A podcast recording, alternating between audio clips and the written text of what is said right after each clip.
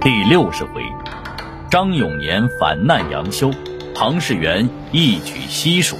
上上一回说到，汉中太守张鲁想要兴兵攻打益州，刘璋闻讯便召集众人商议对策。别驾张松挺身而出，献上计策。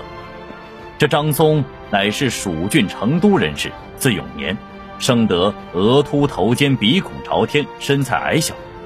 却说刘璋听闻张松声称有退张鲁之计，急忙问道：“别驾有何高见，可解张鲁之危？”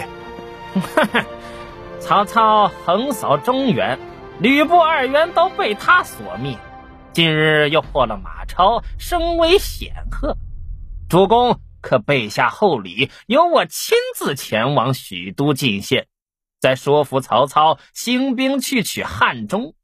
到时张鲁忙于应付曹操，哪还有时间觊觎蜀中啊？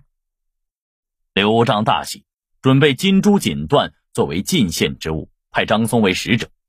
临行前，张松偷偷把西川地理图本藏在怀中，然后带领几个随从骑马赶往许都。不料这一切早有人报入荆州，诸葛亮便派人入许都打探消息。且说曹操自从破了马超，回到许昌。志得意满，